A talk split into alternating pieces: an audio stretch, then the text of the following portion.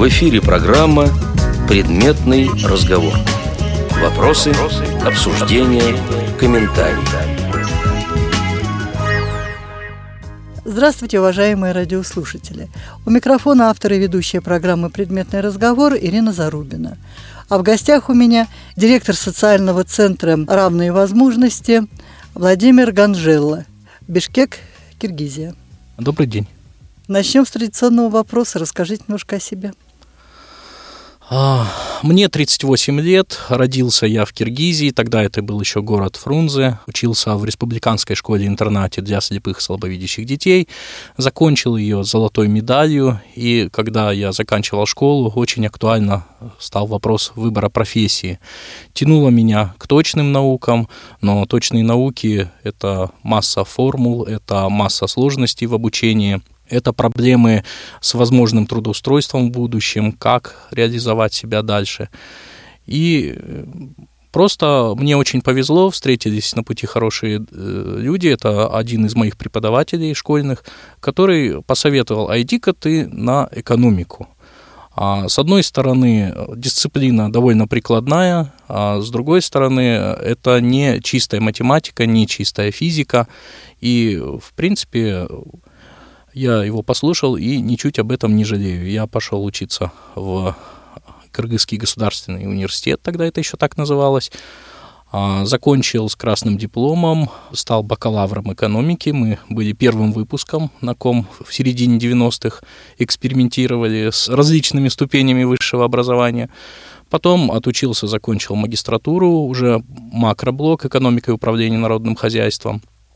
Дальше пошел работать преподавателем. Распределению или сами а У нас э, в 2000 году уже не было распределения, уже были свободные дипломы, поскольку а, уже тогда предложение стало превышать спрос на рабочие места экономистов. И получилось так, что, в принципе, кафедра была мной довольна, и мне просто предложили остаться на кафедре преподавателем. Стоял вопрос, опять же, как найти свою нишу, а, что делать. Экономистов много, а рабочих мест меньше, меньше и меньше. И э, вот тогда вовремя сработала интуиция, и пришлось выбрать, может быть, не самый простой, но, как оказалось, самый эффективный путь – я стал работать на стыке а, экономики, математических моделей и компьютерных технологий. То есть любовь к математике взяла верх, и несмотря на то, что вы ушли в экономику... А я уже к тому времени успел полюбить экономику, и любовь к математике, она встретилась с любовью к экономике, и вот такой симбиоз получился. А я стал аналитиком в области а, финансового анализа, инвестиционного анализа и э, эконометрического анализа, экономико-математических моделей. И вот э, это меня долгое время кормило, ну и по большому счету кормит до сих пор. Получилось, что вот эта ниша, которую мало кто хочет закрывать, она оказалась востребована. Меня стали звать в различные вузы, предлагать э, читать дисциплины. И получилось так, что было время, когда я умудрялся бегать в семи разных вузах, читать дисциплины. Плюс постоянно меняющиеся программы вынуждали готовить все новые и новые курсы. Я тут как-то на досуге посчитал, у меня 56 курсов в активе. Вот на вот этом стыке. Макроэкономический блок, финансовый инвестиционный анализ а, и э, эконометрические модели, и вот все, что вокруг этого. А не сложно? Все-таки такой объем информации приходится держать в голове? Ну, э, вот сложно было с получением и систематизацией информации. Когда все это в голове сложилось в определенную систему, там стал вопрос просто с прикладной реализацией этих моделей, потому что это все упиралось в доступное программное обеспечение, в работу с компьютером на слух. Но когда э, эти проблемы решились частично, частично были найдены замены. И когда стало понятно, что из всего богатства инструментов слепой может использовать в своей работе, что не может, а, можно было отобрать какие-то наиболее эффективные инструменты и ими дальше пользоваться. И вот 7 э, лет попреподавав, э, я также остался преподавателем, но ушел в практическую область деятельности мои бывшие уже студенты меня позвали работать начальником аналитического отдела в консалтинговой фирме. То есть эту фирму, которую открыл зрячий человек, в ней работали зрячие люди, и мне, незрячему специалисту, отдали под начало весь аналитический отдел. С тех пор э, я с переменным успехом э, занимаюсь аналитикой. Почему с переменной? Потому что наш э, кыргызский рынок еще не созрел для этого. А, люди не понимают, что проще заплатить деньги за грамотный экономический анализ, нежели потом вообще потерять огромные инвестиции. Поэтому заказы в основном идут из Казахстана. Несмотря на то, что вы теперь в разных государствах, тем не менее, заказы поступают из соседнего государства. Да, казахам э, легче и дешевле заплатить э, в Кыргызстан за выполненную работу, поскольку сейчас э, сбор информации в основном ведется в интернете. У меня был проект, мы даже консультировали вьетнамскую компанию Vivid Telecom и полностью расписывали им бизнес-план по развертыванию сети интернет в Сайгоне сидя То в Киргизии. У вас такая международная фирма, работающая фактически за пределами вашего государства. Да, ну мы и у себя делаем проекты, но они хуже оплачиваются, и они не столь постоянны, как на внешний рынок. И насколько много зарубежных заказов? Ну, тоже с переменным успехом, потому что это все идет по личным связям. Мы не можем просто выходить конкурировать, потому что иначе тогда там надо открывать отделение, там надо жить, там надо держать сотрудников, а это совсем другие статьи затрат. Учитывая специфику моей программы, я хотела бы, чтобы вы немножко остановились на тех проблемах, с которыми сталкивается инвалид по зрению, работая в этой области. И как вы решаете эти проблемы?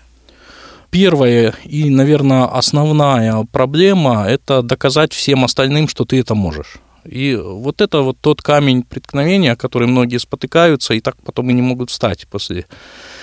А, получается, что Единственный э, путь, как чего-то в этой жизни добиться, это просто дать понять другим, что ты с этим справляешься хорошо, что ты компетентный в своей области и что тебе можно доверить э, свои деньги, что тебе можно доверить свою информацию, что тебе вообще что-то можно поручить. И ты гарантируешь некий результат, некую работу, на выходе, и эта работа будет качественной и вполне конкурентоспособной. Вот э, это самая большая проблема. Дальше, конечно, есть проблемы с получением информации, есть проблемы, связанные с э, ее обработкой. Но в любом случае в этой жизни нужно надеяться только на самого себя. А если человек не нашел в себе сил начать ходить, если человек не нашел в себе сил выучить компьютер, если он ждет, когда за него что-то сделают другие, когда для него что-то сделают другие, то дальше развиваться будет очень-очень сложно а, потому что никто тебе не роднее, чем ты сам. Если ты сам о себе не позаботишься, то как ждать достойного ответа, достойного отклика? Просто всем окружающим рано или поздно это будет обременительно. Людям надо а, возвращать а, их добро, людям надо возвращать их затраты сил, энергии. С ними надо общаться, легко общаться. Надо возвращать им не обязательно деньгами, да, речь не идет о материальной какой-то благодарности. Это могут быть положительные эмоции, это может быть там совместный отдых, это может быть просто интересная компания. То есть э, людям с тобой должно быть интересно. Люди должны что-то от тебя получать взамен. Энергетику, знания, помощь. Я помню, когда учился в институте, ведь э, там получился очень хороший симбиоз, всегда э, все помогали друг другу, и уже никто не заморачивался, что я там что-то не могу прочитать. О, ты вот это не можешь, да, я тебе прочитаю, а ты мне вот эту вот задачу объясни. Ну и э, вот по жизни вот этот баланс, нужно как-то соблюдать, э, и тебе будет комфортно, и все твои проблемы будут решаться гораздо легче. Вы закончили специальную школу. Тяжело ли было адаптироваться в студенческой среде обычных зрячих людей? Не скажу, что было очень тяжело. А, может, было детство хорошее. Я не знаю, как это удалось моим родителям, но меня устроили в обычный зрячий детсад. А, там в младших-младших группах мама пошла работать нянечкой в тот детсад, куда меня взяли. А потом уже мы переехали, и вот средние, там, старшие группы, то есть 4 года, я ходил в садик обычный со зрячими детьми.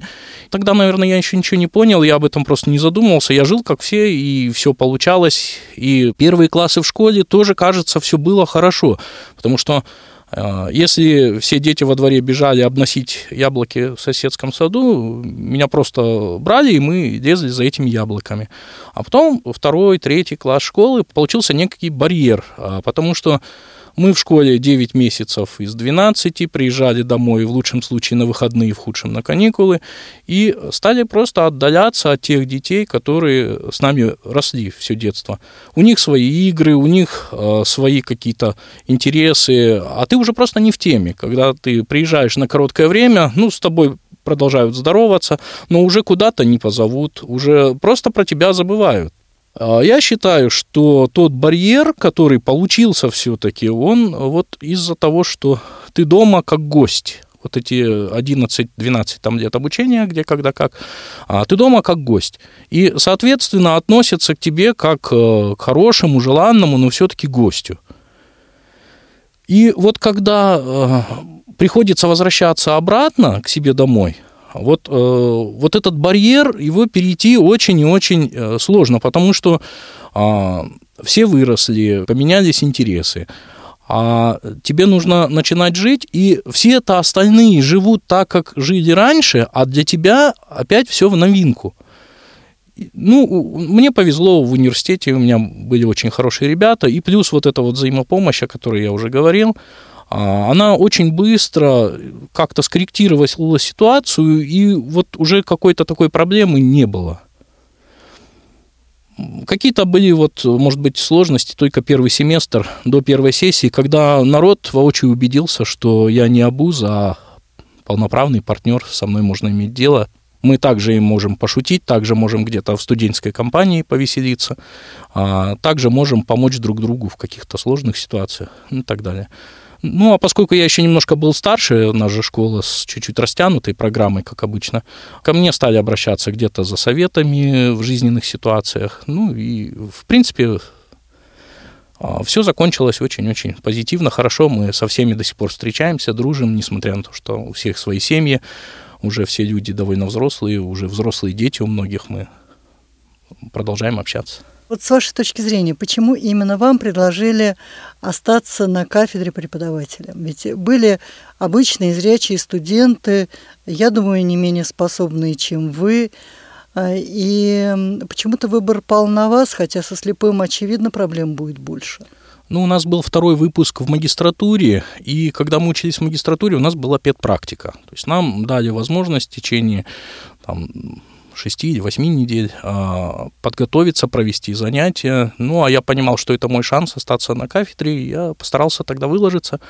Уже тогда я где-то чудом раздобыл проектор, притащил этот самый проектор и сделал занятия со слайдами, сделал занятия на уровне с формулами, с решением задач, и мне удалось большой зрячей аудитории из 200 человек дать очень сложные там темы, и тем самым я показал, что вполне конкурентоспособен. Ну и естественно, что и ваши студенты, те, кого вы учили, обратились потом к вам с предложением начать работать в консалтинговой фирме. Да, э, ну, я несколько таких предложений отверг, потому что а, своих студентов я знал, и я примерно представлял, от кого что можно ожидать, поэтому я тоже взял не первое предложение, которое мне сделали, ну, тем не менее, таких предложений было много, значит, э, студенты а, почему-то сочли меня для этой работы пригодным. Вы лектор, вы сотрудник аналитической компании, а представились вы почему-то директором э, социального центра. Вот раскройте свой секрет. Да, это вот тоже определенный этап. Аналитикой профессиональной я стал заниматься с 2007 года, ну и вот э, практически 6-7 лет э, в этой области. Они меня, признаться, чуть-чуть утомили потому что э, работа эта интересная, она яркая, она не однотипная, она увлекательная, и она настолько увлекает, что ты готов ей заниматься порой 25 часов в сутки, а это очень сильно изматывает силы, подрывает здоровье, когда э, ты делаешь проект, начинаешь его сдавать, на финише все равно возникают э, какие-то пожелания у заказчика, возникают э, какие-то идеи, предложения, а поскольку контракт подразумевает своевременное исполнение обязательств, а, как я уже говорил, на этом очень много строится, да, на твоей порядочности, на а, способности отвечать за свои слова, за свои действия, и тем более за подписанные контракты, вот тогда, значит, э, просто ты живешь в офисе ночами, днями, сутками, где-то как-то отрываешь время чуть-чуть на душ и совсем чуть-чуть на сон, ешь уже совсем непонятно как. И в итоге э, наступает момент, когда ты, ну как сейчас молодежь говорит, просто начинаешь тупить, потому что уже силы на исходе, а эта работа, она все равно подразумевает э, довольно большую составляющую творчества, потому что цифры цифрами, эту информацию нужно будет перевести с языка цифр на язык экономики, на язык э, принятия решений, который будет понятен тем менеджерам, которые мало что в этой математике понимают. Получается, что несмотря на то, что и работа хорошо оплачиваемая, уже в какой-то момент ты не хочешь ни этих денег, в какой-то момент ты не хочешь э, уже совсем ничего, а просто вот много лет, когда ты этим занимаешься, ты понимаешь, что это марафонская дистанция, и ты понимаешь, что она никогда не закончится. Надо что-то в этой жизни принять уже какие-то решения не для других, а для себя. И вот для меня таким решением стал уход э, в социальную сферу. А, к этому времени я а, научился очень грамотно писать проекты. К этому времени у меня завязалась масса знакомств. А, у меня появилась определенная репутация в деловом мире. И вот когда зашла речь о том, что перейти работать в социальную сферу, я воспринял это просто как очередной виток того, чем я умею и люблю заниматься. Работа с проектами, работа с теми, кто э, хочет получить на выходе некий результат по определенной идее, по определенной целевой установке. А, просто меняется некий объект анализа, да, и это не продажи, это не производство, это просто оказание неких социальных услуг. И меняются понятным образом цели, меняются понятным образом инструменты, подходы, целевая аудитория сужается, слава богу, все-таки сужается, а не расширяется. Плюс к тому собралась команда единомышленников. И э, с этой командой мы решили попробовать работать э, в этой области. Мы открыли социальный центр равной возможности э, в Киргизии. Этот центр стал заниматься оказанием социальных услуг. Пока их спектр э, еще не очень широк, но результаты положительные, а результаты оцениваются, и, в принципе, я не скажу довольно легко, но мы можем э, под, под наши результаты привлекать э, различные средства для развития. В России у вас два депутата в Государственной Думе, у нас в парламенте тоже есть незрячий депутат. Который, кстати, был на радио ВОЗ, и желающие могут э, зайти в архив программы «Беседка» и скачать там достаточно интересное интервью. Так что я думаю, мы подробно на этом не будем останавливаться. Да, ну я вот о чем хочу сказать, что, пользуясь поддержкой Достана Долобаевича, мы э, просто наладили некий э, совместный тандем. А, у нас появился реальный инструмент э, делать не просто какие-то точечные проекты, там кому-то чем-то помочь, кого-то чему-то научить. Мы, э, пользуясь э, тем, что у нас все-таки есть депутат, который не просто в теме, а который душой болеет за результат, мы просто пытаемся через парламент провести некие законодательные правовые инициативы, которые а, смогут решить ряд системных проблем, которые у нас существуют. Мы открыли прямо в центре у себя юридический отдел и оказываем там не только юридические консультации, но и занимаемся как раз реформированием законодательства, которое касается людей с ограниченными возможностями здоровья. То есть вы занимаетесь э, всеми людьми с ограниченными возможностями здоровья, а не только инвалидами по зрению? Да, мы работаем вот на данный момент с глухими, слабослышащими, со слепыми, слабовидящими, и а, с опорниками. А дальше в планах мы будем и с диабетиками работать, и с другими категориями по общим заболеваниям. Ну, диабетики нередко бывают инвалидами по зрению, так что здесь часто бывает э, пересечение. Да. Кроме юридических, какие еще услуги вы оказываете? Ну вот у нас уже сейчас учится шестая и седьмая группа. Мы э, открыли компьютерный класс у себя, поставили очень хорошее оборудование и обучаем работе с персональным компьютером. Причем у нас э, для глухих слабослышащих преподаватель ведет лекции с сурдопереводом, А там же тоже есть проблема, там не все знают язык жестов, а часть, оказывается, читает э, по губам, разбирают артикуляцию, часть э, использует язык жестов. Так вот, наш преподаватель мало того, что громко проговаривает, еще старательно артикулирует губами и переводит это все на язык жестов. Разработали специальные курсы с учетом особенностей восприятия, потому что там ситуация сложная в чем, что человек глухой, слабослышащий, он не вполне адекватно оценивает информацию. То есть э, текст с листа он читает, но он не всегда его понимает. А многие слова, понятия, они просто за гранью остаются. Для слабовидящих и незрячих у нас э, курсы, и причем мы стараемся группы сформировать именно с учетом а, особенностей зрения. Мы стараемся собрать в одну группу незрячих, потому что там а, усиленный упор делается на программы речевого доступа.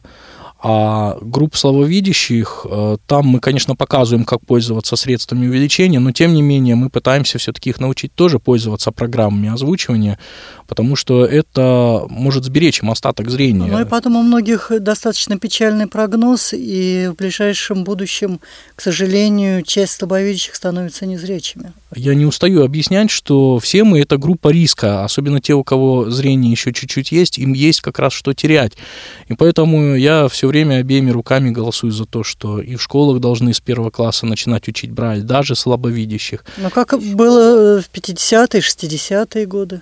Да, и в школах должны учить их ориентироваться с тростью. Пусть это пока не нужно, но этот навык, он э, иногда может потом просто человеку а, спасти жизнь, психику и все остальное. Вы насколько плохо видите? Я вижу очень плохо. Когда человек работает с этой категорией и объясняет людям, что надо зрение беречь, что необходимо вовремя освоить технологии, это очень важно, потому что а, сформированный навык потом все-таки спустя 10-20 лет можно восстановить.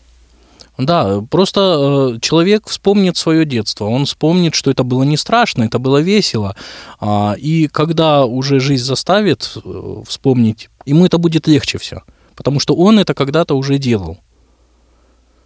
И для него не будет это какой-то новинкой, каким-то шоком. А, и поэтому я не устаю говорить, что это группа риска, и э, все здесь зависит а, не только от самого человека в этой ситуации, а от а, тех, кто его в детстве мог к этому подвигнуть и иногда может даже заставить.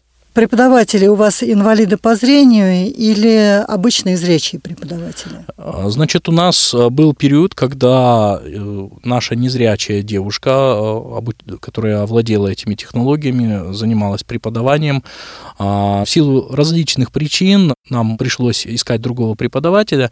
И, вы знаете, получился очень интересный опыт. Сейчас у нас занятие ведет для незрячих совершенно зрячий человек, который много лет работал со мной, которая видела, что все это возможно и все может получаться, и просто она освоила а, основы, а, потом освоила тонкости, и, э, в принципе, вот я результатами ее работы очень доволен, и я просто смотрю, когда соединился подход очень грамотного преподавателя, который знает, как и что нужно давать для квалифицированной работы, а, с какими-то специфическими знаниями, это дало очень-очень э, неплохой результат.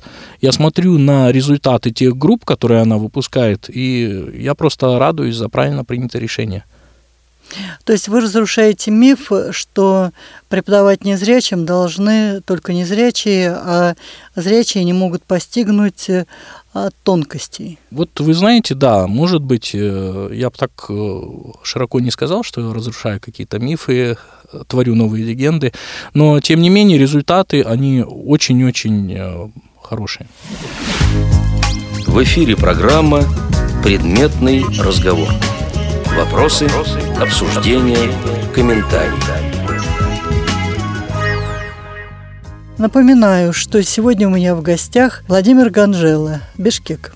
Я уже рассказал о том, что мы занимаемся подготовкой незрячих, слабовидящих, э, глухих, слабослышащих. Кроме того, у нас э, проходят курсы э, ориентирования с тростью. Ведет их преподаватель со 40-летним стажем, совершенно незрячий человек, который много лет сам ходил с тростью. Курсы в чистом виде он никогда не вел, он не работал реабилитологом никогда, он работал музыкантом, но многим путевку в жизнь дал именно он. Именно многие получили трость из его рук, и я сам получил в свое время трость из его рук. И вот мы э, попросили его взяться и заняться этой проблемой системно, и э, мы затеяли все-таки курсы GPS-навигации. Э, я вот приехал в Москву, получу необходимую методику преподавания здесь, в КСРК. И, э, пользуясь этой методикой преподавания, мы осенью хотим открыть курсы GPS-навигации.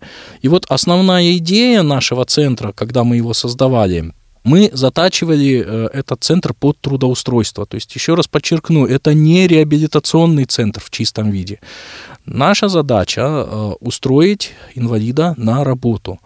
Мы собрали огромную базу провели анкетирование, эту базу обработали, выявили основные приоритеты, позиции, которые хотели бы занять люди разных категорий инвалидности.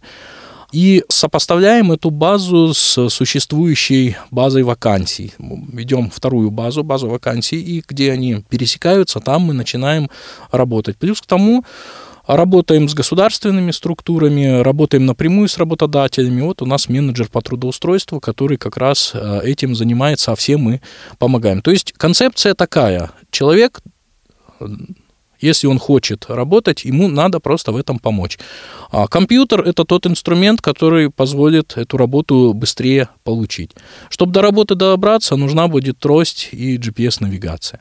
Чтобы не было проблем, мы готовы оказать психологическую помощь, то есть поработать и с самим кандидатом на вакансию, и готовы поработать с принимающей стороной, с а, коллективом, который его там встретит, с которым а, придется столкнуться. То есть чтобы на каких-то первых порах ему помогли, чтобы где-то проконсультировали, ну вот э, в целом идея центра такая вот. А с близкими с членами семьи э, человека с инвалидностью вы работаете? Мы не планировали э, такой вид деятельности, но уже несколько таких консультаций мы оказывали, когда мы видим, что мама приводит э, взрослого взрослого ребенка и опекает его со всех сторон, когда мы видим, что супруг пытается сопровождать э, незрячую супругу и тоже всячески ее опекает, вот здесь мы уже просто принудительно насильно оказываем эту самую помощь. А, потому что люди, они не предполагают просто, что может быть по-другому, что надо до 30 лет завязывать шнурки, и что а, незрячий человек не может сам за собой носить дамскую сумочку, например. Но не изменив отношения близких, изменить поведение самого человека с инвалидностью, наверное, достаточно сложно. Поэтому вот работа с ближайшим окружением просто необходима. Ну, я говорю, мы все-таки затачивались больше под трудоустройство, но... Э, вот но это, говорите, это все равно на стыке. Да, вот этот вектор, мы уже тоже обратили на него внимание, и, может быть, дальше какие-то будут и здесь у нас направления деятельности. Все равно решать вопрос трудоустройства а, опять-таки приходится вместе с членами семьи. Потому что если с их стороны не будет помощи, не будет понимания, вряд ли до конца можно будет человека сориентировать на полноценную работу. Конечно, вы полностью здесь правы, потому что ну, уже мы очень часто сталкиваемся с ситуацией, когда просто остальные члены семьи говорят, да сиди ты дома, мы тебя уж как-нибудь там прокормим, обеспечим и так далее. Пока вот будет такая установка, да не ходи ты сама, ты же где-нибудь стукнешься, убьешься, заблудишься, не туда заедешь, мы тебя проводим. Ну и вот получается, вместо того, чтобы жить нормальной, полноценной жизнью, жизнью, незрячий, чтобы ему куда-то поехать, отрывает члена семьи. В итоге деньги не зарабатывают ни один, ни второй. В итоге вместо того, чтобы жить полноценной жизнью и приносить в дом радость, любая поездка куда-то становится испытанием для двоих. И климат семьи оставляет желать лучшего. Ну, наверное, да. А сколько людей с инвалидностью вы уже трудоустроили?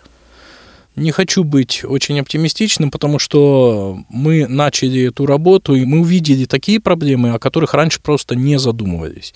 То есть мы думали сначала о том, что достаточно найти рабочее место, достаточно это рабочее место благоустроить, достаточно поработать с работодателем и с коллективом, достаточно провести работу с э, самим инвалидом. Ну, так хочется все-таки ловс назвать вот это вот э, штамп. Э, почему-то люди боятся слова инвалид, но тем не менее я, можно буду все-таки использовать этот термин.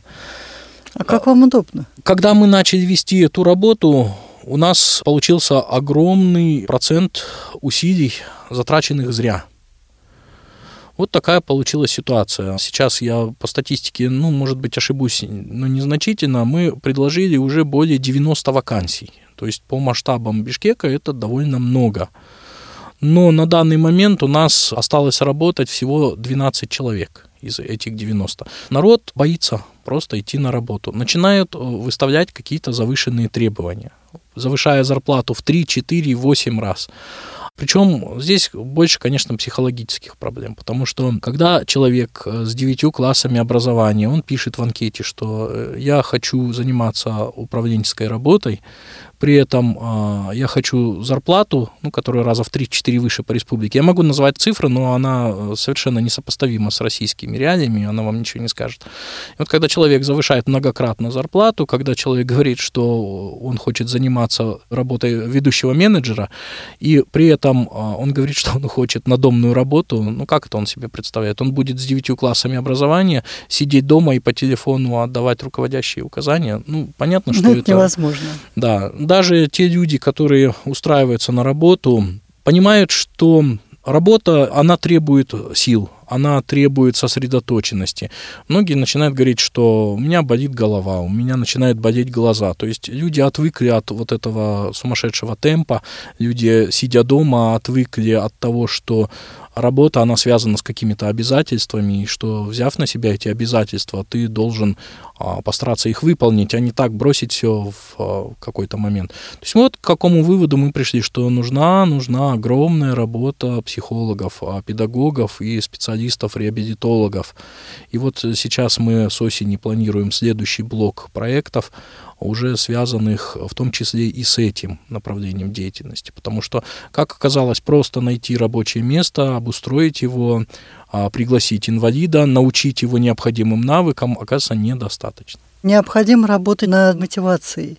А вот то, что я наблюдаю, к сожалению, как нет представления о будущем месте работы, о том, где можно приложить свои силы, так и мотивация к труду оставляет желать лучшего. Ну, совершенно верно. И вот достучаться до вот этой самой мотивации очень-очень сложно. Человек считает, ну, я же, в принципе, как-то до стольки лет дожил, э, может, я как-то так накатом и доживу, сколько мне отпущено.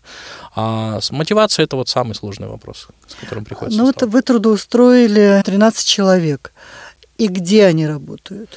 Мы начали свою работу с колл-центров. Как мы посчитали, что колл-центр – это самое подходящее место для незрячего инвалида. Потом оказалось, что это не совсем так, потому что работа в колл-центре, помимо хороших знаний персонального компьютера, она еще требует очень большой сосредоточенности и э, программное обеспечение, которое используют в колл-центрах, оно разнится не только от колл-центра к колл-центру, оно разнится от проекта к проекту. Один и тот же колл-центр, работая по проектам различных заказчиков, использует э, совершенно различное программное обеспечение. И что-то из них озвучить нам удалось, что-то из этого программного обеспечения его просто озвучить нельзя. Какие-то интеллектуальные базы знаний, которые обслуживает тот или иной колл-центр, они озвучиваются, но они содержат столько уровней, что телефонный оператор, э, работающий вслепую, он просто не в состоянии с нужной скоростью обслужить запрос. Тогда как бы встал вопрос о том, что да, работа в колл-центре, но это должны быть уже не входящие, а исходящие звонки. То есть инвалид должен заниматься обзвоном, предлагая какую-то продукцию, может быть, проводя какое-то анкетирование – Но, во-первых, таких проектов гораздо меньше в колл-центрах. Эта работа менее интересна. Во-вторых, там оплата сдельная. Там их сажают на какую-то базовую оплату. А дальше оплата идет сдельная в зависимости от результатов этих самых обзвонов. Что тоже не есть хорошо, потому что зарплата, особенно у начинающих, у новичков, она, конечно, складывается не очень высокой. Поскольку у нас э, разные категории инвалидов, то мы находили работу и для глухих и слабослышащих. Мы несколько человек устроили на СТО. Вот э, очень хороший получился опыт. Люди научились э, неким операциям по обслуживанию автомобилей. И, в принципе, у нас получилось, что теперь в Бишкеке есть СТО, на которой работает целая бригада глухонемых. У них только менеджер э, по приему заказов, обычный человек здоровый, а всю остальную работу в бэк-офисе, да, как на заднем плане делает бригада глухих. А сколько инвалидов работает в вашем центре? У нас пять человек а, инвалидов и два человека а, без инвалидности. На данный момент так. А кем они работают, я имею в виду инвалидов? Юрист, менеджер по трудоустройству. В эфире программа «Предметный разговор». Вопросы, обсуждения, комментарии. Напоминаю, что сегодня у меня в гостях Владимир Ганжела, Бишкек. Владимир, до перерыва мы с вами поговорили о работе социального центра «Равные возможности». А теперь давайте подробнее остановимся на жизни инвалидов по зрению, проживающих в Киргизии. Кыргызское общество слепых и глухих совместно – у нас э, первичные организации еще немножко делятся, но вся остальная структура общества, она объединяет и слепых, и глухих в одну организацию. Как давно у вас такое объединение произошло? Вы знаете, по-моему, оно было с самого начала. Не то, что это было объединение, и тем более уж не в постсоветское время, это было советских времен. Я немножко, может, не владею информацией в данном аспекте, и я не смогу вам по цифрам дать никаких данных, поскольку ими не владею. Ведь тот центр, о котором а, я уже вам рассказывал, это центр вне структуры общества слепых. Мы э, очень плотно работаем э, с обществом слепых, получаем всестороннюю поддержку от президента нашего Мамбитакунова Калыка Барактабасовича, но мы независимый э, центр. Поэтому точными данными о, там, о количестве первичных организаций, вроде бы 12 предприятий есть по республике, они рассредоточены не только в столице, но и во всех регионах. А, вся система первичных организаций сохранилась, а, собственность практически тоже вся сохранилась с советских времен. А на предприятиях э, какую продукцию производят? Традиционно с советских времен а, швейная продукция, поскольку предприятия, где работают глухие, выпускали матрасы, одеяла, постельное белье, полотенца. Предприятия, где работают незрячие, выпускали скоросшиватели, маслофильтры, крышки, ну, традиционная продукция. И производство осталось? А производство осталось частично, картонашка до сих пор работает. Значит, конечно, объемы производства не те, что были в советское время, потому что и рынки сбыта сократились. Возить сейчас через две границы металл, чтобы через две границы назад возить э, продукцию, это мог позволить себе только великий и могучий Советский Союз. Теперь, конечно, огромные производственные площади остались невостребованными, часть их сдается в аренду, а, чтобы на вырученные деньги хоть как-то поддержать а, членов общества. А часть производства э, сохранилась. И, в принципе, кто хочет работать в системе общества слепых, основная масса эту работу могут получить тем или иным образом. Другой вопрос, что заказы, конечно, немногочисленные небольшие по объему, а оплата, конечно, оставляет желать лучшего, поскольку труд ручной, труд практически с советских времен остался не автоматизированным, тем более в Киргизии рядом Китай с его товарами народного потребления, которые стоят очень-очень дешево, и конкуренция, она здесь не в нашу пользу, конечно. А вне системы общества слепых и глухих а где работают инвалиды по зрению? Я в одной из ваших передач слышал, когда вы рассказывали о, о незрячих специалистов по Российской Федерации. Это и преподаватели, это учителя, это массажисты, это музыканты. А, в принципе, вот я так думаю, что в пропорциональном а, отношении практически все обстоит точно так же, как и в Российской Федерации. То есть большой разницы нет. Да, большой разницы нет. А, система складывалась в советское время по одному шаблону. Один а, набор специальностей культивировался.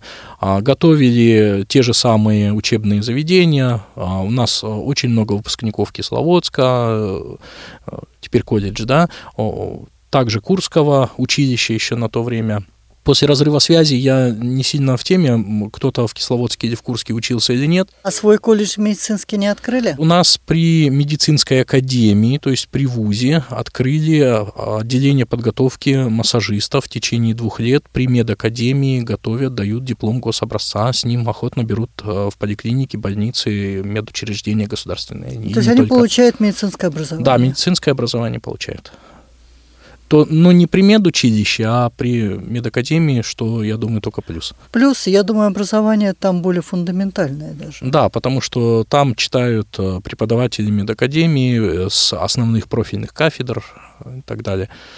То есть, э, в принципе, вот здесь долго пробивали, и благодаря вот обществу слепых, Калыку Мабитакунову, удалось, конечно, в свое время решить эту проблему, и это стало сейчас основным направлением трудоустройства у нас, потому что если раньше у человека была альтернатива, молодой выпускник школы, он мог пойти на УПП или мог продолжить образование, а вузы куда-то, то теперь, как шутят, запасной аэродром всегда есть, можно пойти учиться на массажиста. И, кроме того, у нас, в принципе, а, очень много выпускников школы поступают в вузы. А, ну, самые востребованные специальности – это юристы и психологи, как ни странно.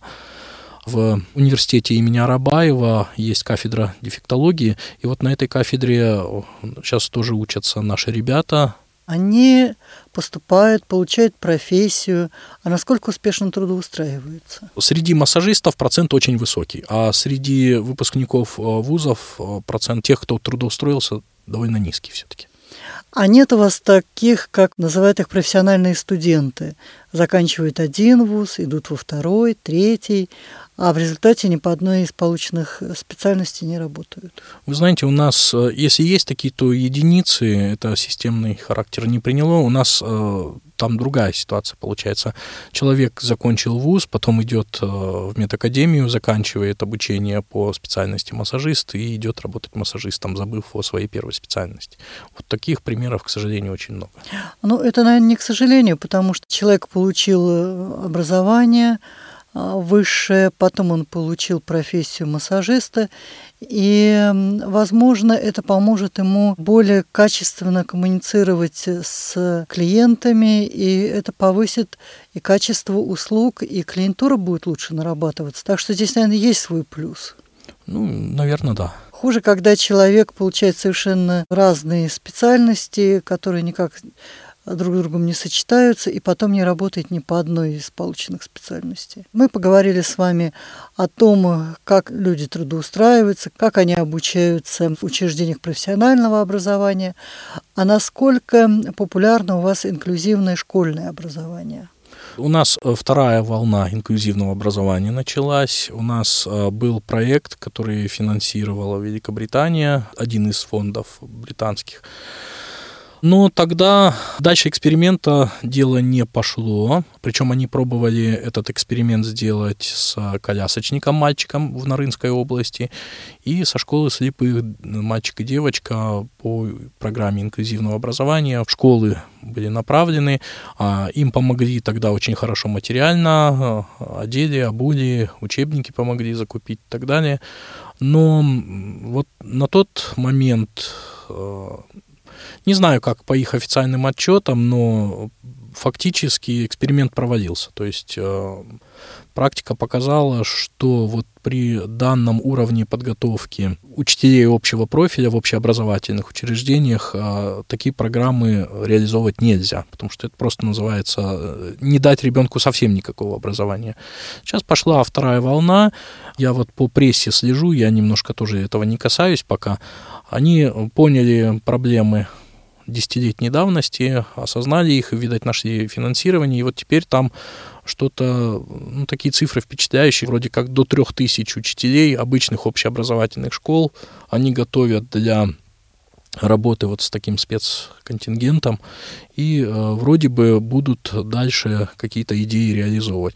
Пока система подготовки осталась э, та же, что и была, даже наоборот, если в советское время была единственная республиканская школа-интернат для слепых и слабовидящих детей, она находилась в столице, в городе Фрунзе, теперь Бишкек, а, и туда свозили ребят со всей республики, то теперь в связи с материальными проблемами получилось, что из глубинки, с отдаленных районов просто перестали ребят в эту школу привозить. И 9, наверное, лет назад была открыта еще школа на юге, в городе Ош, и южный регион, три наши области, Баткенская, Джалабадская и Ошская, а, стали свозить ребят уже туда. То есть теперь у нас вместо одной уже две школы. Пока инклюзивное образование на уровне школы не претерпело никаких изменений, а на уровне вузов э, все, в принципе, осталось, как это было. Нет пока никакого центра, который бы поддерживал действующих студентов. Э, учатся они практически так же, как учились и в советское время. И вот в нашем центре мы уже обдумываем такой проект а, я вам скажу, что он уже практически написан, а если мы под него найдем финансирование, то будет э, проект, во всяком случае, основная часть вузов сосредоточена в столице, в Бишкеке, и мы, может быть, будем этим студентам оказывать необходимую помощь по обучению. Не в рамках их вуза, потому что мы так распылять свои ресурсы не сможем, но в рамках нашего центра они, наверное, смогут такую помощь получить. И такой опыт есть как в России, так и в других странах. И я думаю, что при необходимости мы сможем вам оказать посильную помощь. Спасибо, мы будем, конечно, к вам обращаться. Как проводят инвалиды по зрению досуг? Спортивные мероприятия у нас очень развиты, постоянно идут спартакиады. Этим всем занимается общество слепых, а, организовываются, ведутся секции, ведутся соревнования периодически. Ко Дню инвалидов 3 а, декабря празднуется у нас с таким размахом. К этому дню все наши социальные службы активизируются, что-то вроде некоего месячника, и вот тогда проводят и олимпиады, проводят э, некую раз, раздачу слонов, и вот, э, в принципе, некая такая сезонность наблюдается. То есть это конец осени к 3 декабря и э, весна где-то март-апрель, а пик этих мероприятий. Все остальное, что доступно всем остальным, доступно и нам. Мы точно так же можем сходить куда-нибудь на дискотеку, в кафе, в бар, а, съездить на наш великолепный Сыкуль, отдохнуть. У нас а, есть пансионат общества слепых, где а, любой желающий может получить путевку со скидкой и отдохнуть там летом. А скидка насколько велика? Ну, скидка до 50%. Это оплачивает общество слепых или государство? Это оплачивает общество слепых к сожалению. А от государства какую помощь может получить инвалид по зрению? Допустим, вот технические средства реабилитации, оплата путевок, ну или еще какие-то. Ну вот здесь, к сожалению, формы. очень грустно. Почему я и говорю, что мы начинаем реформировать а, именно правовую базу, которая регламентирует а, все эти взаимоотношения государства и инвалидов. По законодательству у нас прописано, что медико-социальные экспертные комиссии, они разрабатывают индивидуальные программы реабилитации. И это положение было принято еще в 1999 году, но, к сожалению, за 15 лет ни одной ИПР МСЭК так и не разработали, к сожалению. Но, соответственно, если не разработана ИПР для каждого инвалида, соответственно, раздел, касающихся там технических средств реабилитации и каких бы то ни было средств реабилитации, и какой бы то ни было реабилитации вообще, он просто отсутствует. То есть государство вот этот блок работы работы задекларировала и не выполняет совершенно. То есть дальше декларации не пошли? Да, то есть дальше декларации не, не было никаких шагов. А существуют ли какие-нибудь федеральные перечни технических средств реабилитации? Нет, ну, ну, у нас, во-первых, не федеральное устройство, у нас республика из девяти э, регионов, состоит э, семь из них областей ну, и две столицы города, да, девять субъектов по нашему территориально-административному делению, а, значит, э, все сводится к тому, что государство финансирует деятельность э, школ, э, специализированных да, для слепых, для глухих, для других категорий инвалидности. И через Министерство социального развития распределяются некие средства. Вот сейчас э, очень активно все-таки государство стало проплачивать там раз в пять лет. Инвалид может получить путевку со скидкой уже не в наш пансионат общества слепых, а съездить куда-то отдохнуть Ну и все. Вот я не могу даже сказать, что государство решает вопрос с льготами по протезированию. Может быть, зубов там это каким-то образом еще и касается, но глазные протезы, слуховые аппараты все покупают за свои средства. А обеспечение собаками-проводниками у вас есть? Или вот собаки-проводники для вас Да, для нас это диковинка, роскошь? диковинка. Ну, я не знаю ни одного случая, где бы была у нас собака-проводник у кого-то из наших ребят. Ну, естественно, нет школы подготовки собак-проводников. Нет, нет, нет.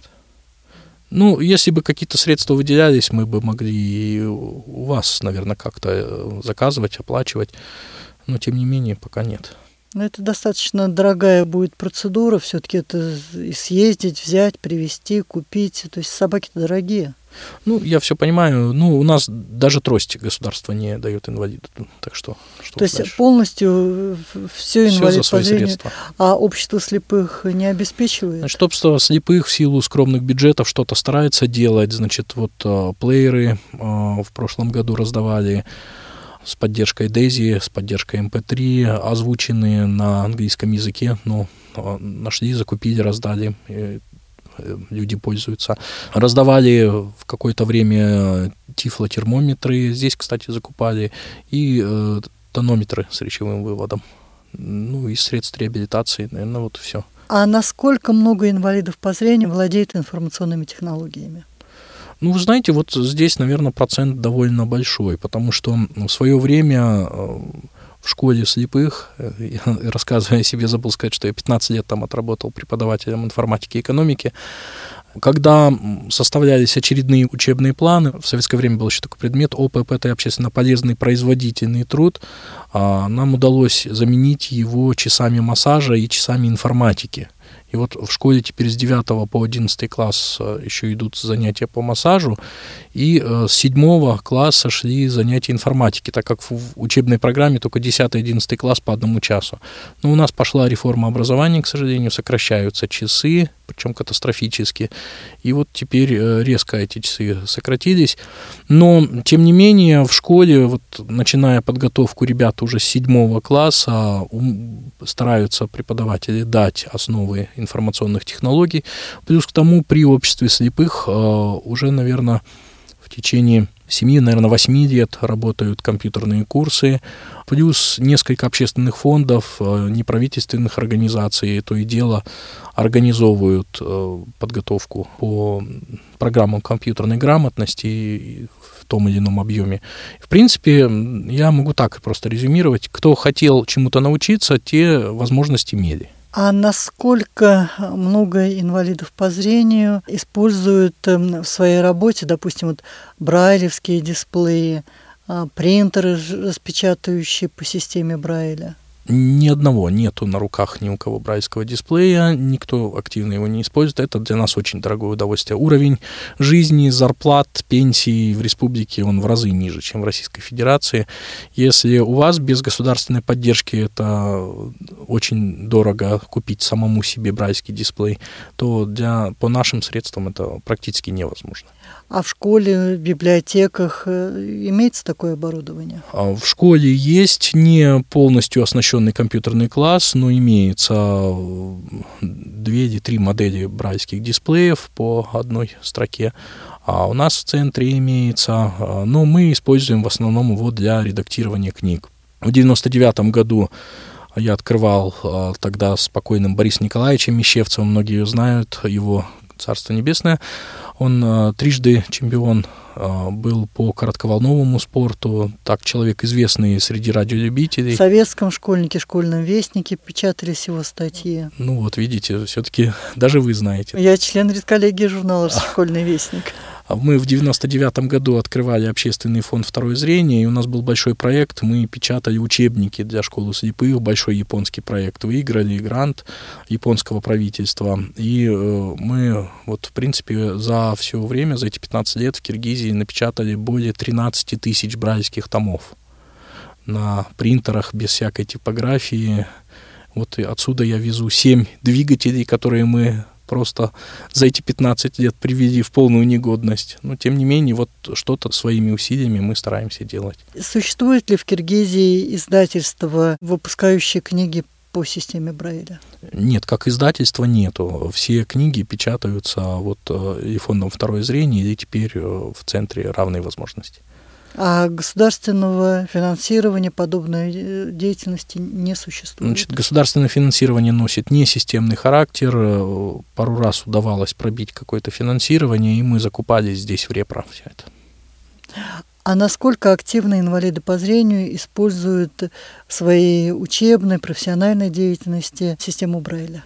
А те, кто учился в советское время, активно читают по Брайлю, библиотека э, закупает все, что возможно закупить, а, выписывает журналы. Сейчас а, вот с питерским чтением они перешли на систему а, электронных журналов. Мы уже распечатываем их там у себя в Бишкеке, чтобы не платить лишние деньги за пересылку. А так, в принципе, молодежь по Брайлю читает очень мало и очень плохо. А существует Брайль э, киргизского языка? А, значит, здесь э, ситуация сложная. А, в свое время, когда ввели в школах киргизский язык. Мой класс был старшим из тех, кто начал этот язык изучать в нашей школе. Разве в советское время его не изучали? Нет, не было. В отличие там, от Украины, еще от каких-то у нас в советское время киргизский язык не изучался. Значит, вернулся он только в 90-м году, и вот э, тогда были придуманы некие обозначения брайских точек, а вот течение 25 лет ими продолжают пользоваться. И мы уже обращались э, к Олегу Николаевичу Пелюгину, писали письмо. Президент общества слепых нашего подписывал это письмо с просьбой. Сейчас же работает комиссия в России по унификации системы Брайля. Мы обращались с просьбой включить три наши дополнительные буквы кыргызского алфавита не 33, а 36 к обычному кириллическому алфавиту, добавляется еще три буквы, и мы вот обращались с просьбой э, ввести а, эти дополнительные обозначения в общую систему Брайля. Ну, был получен ответ о том, что они признали это нецелесообразным делать в рамках российских стандартов Брайля. Ну, а поскольку у нас до сих пор единое информационное пространство, единое печатное пространство, ну, пока вот ответ такой. Выйдет стандарт, посмотрим, может, все-таки они где-то в кодовую таблицу и вставили наше обозначение. Мы все-таки на это продолжаем надеяться, несмотря на официальный отказ. Поэтому, если Олег Николаевич меня слышит, мы бы очень были благодарны, если бы решение комиссии было положительным. Я вас правильно поняла, что литература на киргизском языке не печатается? Нет, литературу печатаем мы на киргизском языке. Значит, в первых изданиях мы вставляли страничку с а, пояснением, о том, какими точками какие буквы обозначаются и э, как э, распознавать те специфические символы киргизского алфавита. А дальше все к этому привыкли, и никем не утвержденный народный стандарт такой образовался. Ну, а может быть, вам надо пойти по пути создания своего стандарта? Если бы мы наладили у себя централизованную печать какую-то, может быть, и имело смысл. Ну, у нас речь даже не идет об изменении стандарта, его надо делать э, заново совершенно. Ну, я считаю, что на данный момент у нас сейчас э, много более важных, может быть, дел, чем утверждать то, что и так пока хоть как-то, но работает. Может быть, руки когда-то дойдут, сделаем и стандарт. Владимир, большое спасибо за такую содержательную беседу. К сожалению, время нашей передачи подходит к завершению. Ждем вас снова в студии Радио ВОЗ. А сегодня до свидания. Спасибо большое. Очень рад нашему общению. В эфире была программа «Предметный разговор». Сегодня в ней принимал участие директор социального центра «Равные возможности» Владимир Ганжелла, город Бишкек, Киргизия. Передачу подготовила и провела Ирина Зарубина, звукорежиссер Иван Черенев.